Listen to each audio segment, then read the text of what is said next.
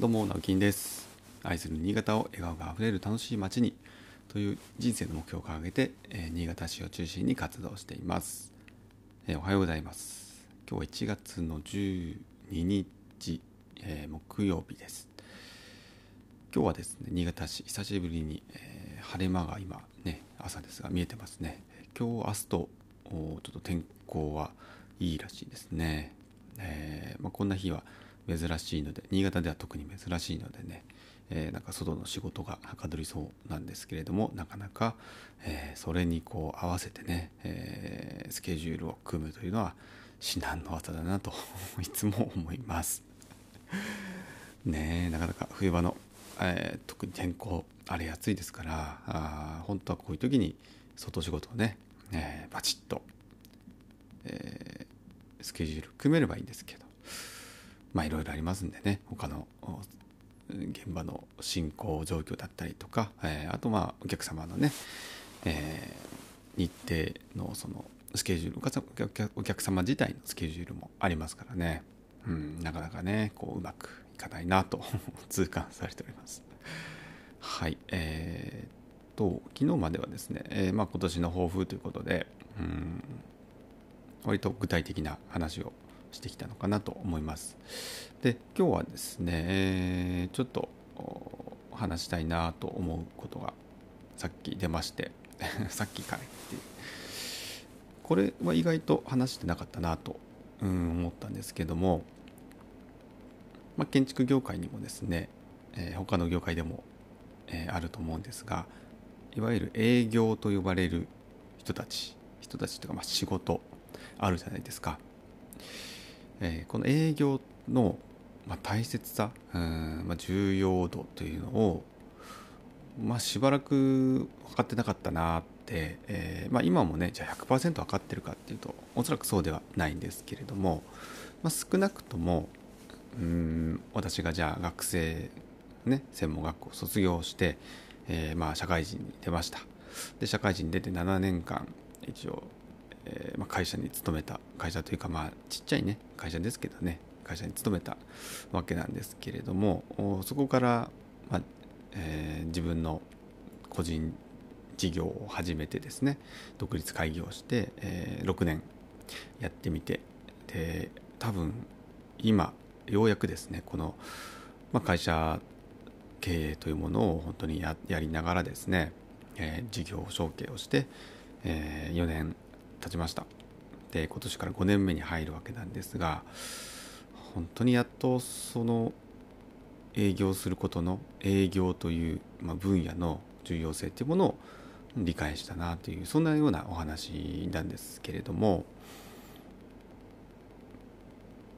ぶっちゃけあのいつぐらいまでかな独立して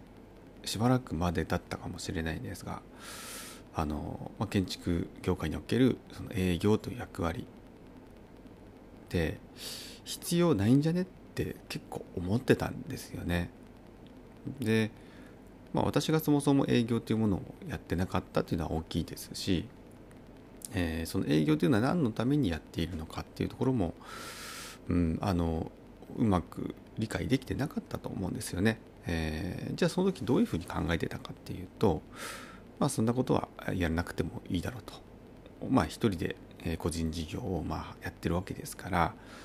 あまあ勤めてる時もね営業らしい営業なんていうことは一回もしてないんですね。まあ、えー、例えば完成見学会、ね、新しい家ができました。でお引き渡しの前に、え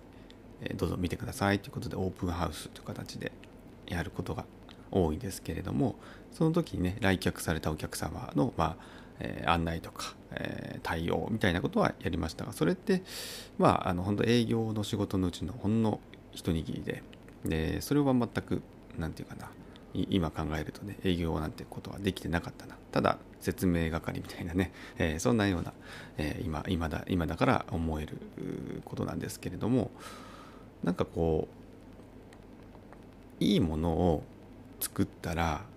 お客さんは来るんだって思ってたんだと思います。でこれ結構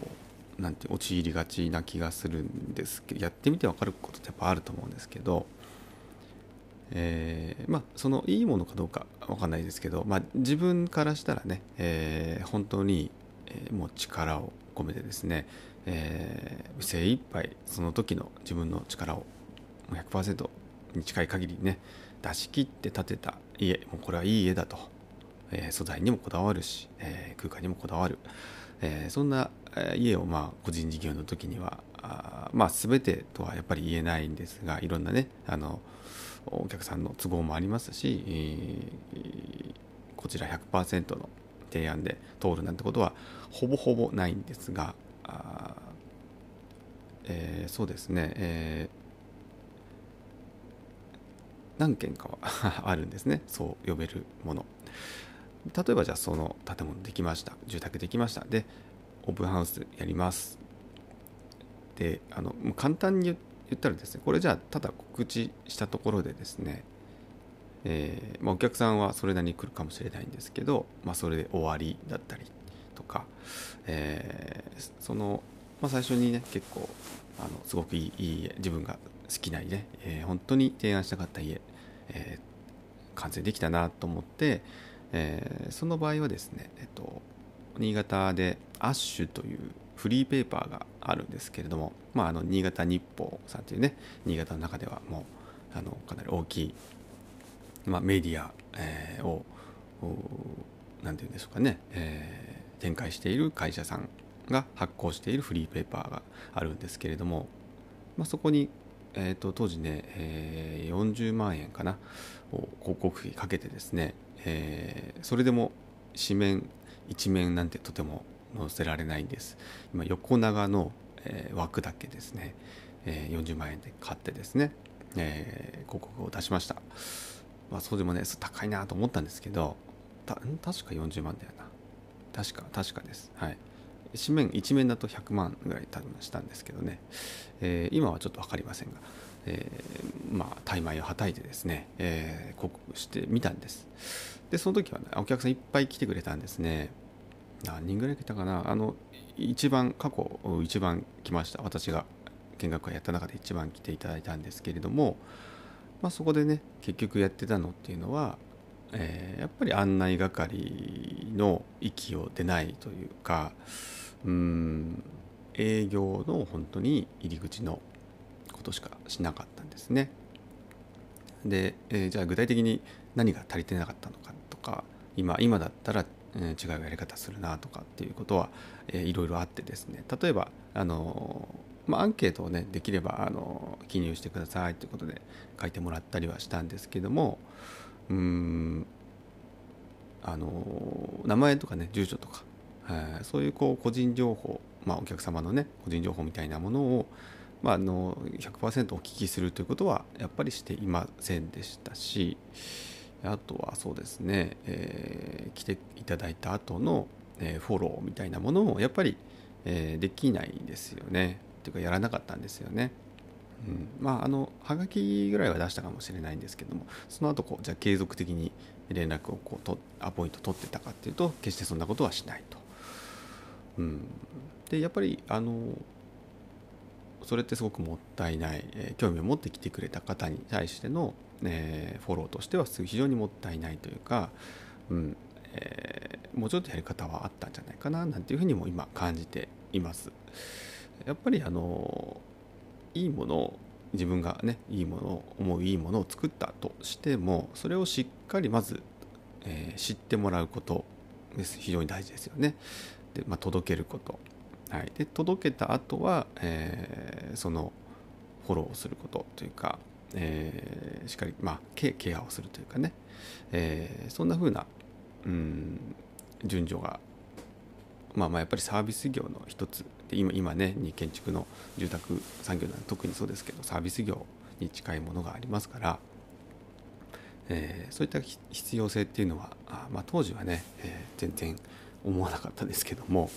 あの今考えると、えー、そういうやり方うん、合ってたのかななんていうふうにふとねさっきこう思い返していました。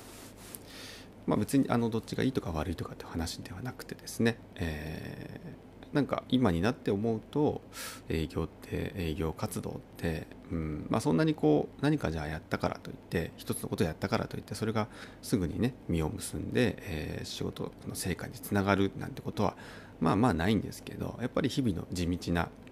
えー、事業事業というか営業活動が、えー、結果的にね、えー、仕事を生み出すこともあるなというふうに、えー、今はね非常にその感じておりますので、うん。まあ、それがじゃあ果たして分かってるからってできてるかっていうとまたそれは別のお話なんですけれども、えー、今が一番なんかこう、うん、営業ってすごく大事だなって思うんですね、まあ、告知 PR も含めてですけど、まあ、そうなると今度広報というえことになりますからまたちょっと営業というところとはね少しまあ被ってくるようでちょっとちょっと違うようなところになるんですけども、うん。まあ、やっぱりあのものを作ったらとか、えー、いいいい場所を作ったらしっかりまず告知する届ける、うん。まあ、まずそれがね第一第一歩目ですしあとはその届け方とかじゃあ誰にそれをどう届けるのかみたいなところに入っていくと、まあ、これは奥深いなと思います。やっぱこれ全部一人でやろうと思うとね、えー、不可能ですから、うん、こういったところはもう専門家というか慣れた方とかある程度実績がある方と一緒に組んでやるのがまあ、間違いないよなと今だからこそ思えるような、えー、そのすごく大事な大事なお仕事だと今は思って、えー、なんかね経営もやってますが、まあ、この辺がうまくいけば、えー、もうちょっとね、えー、心配もなく受注もできるかななんていうふうに考えたりしております。はいということで今日はですね、えー、ちょっと営業とか広報とか PR とかまあ、あの届け方誰に届けるのか、えー、届けた後の、えー、フォローアップみたいな話をさせていただきました、えー、それでは今日も一日お仕事張り切って頑張りましょう。それではまた。バイバイ。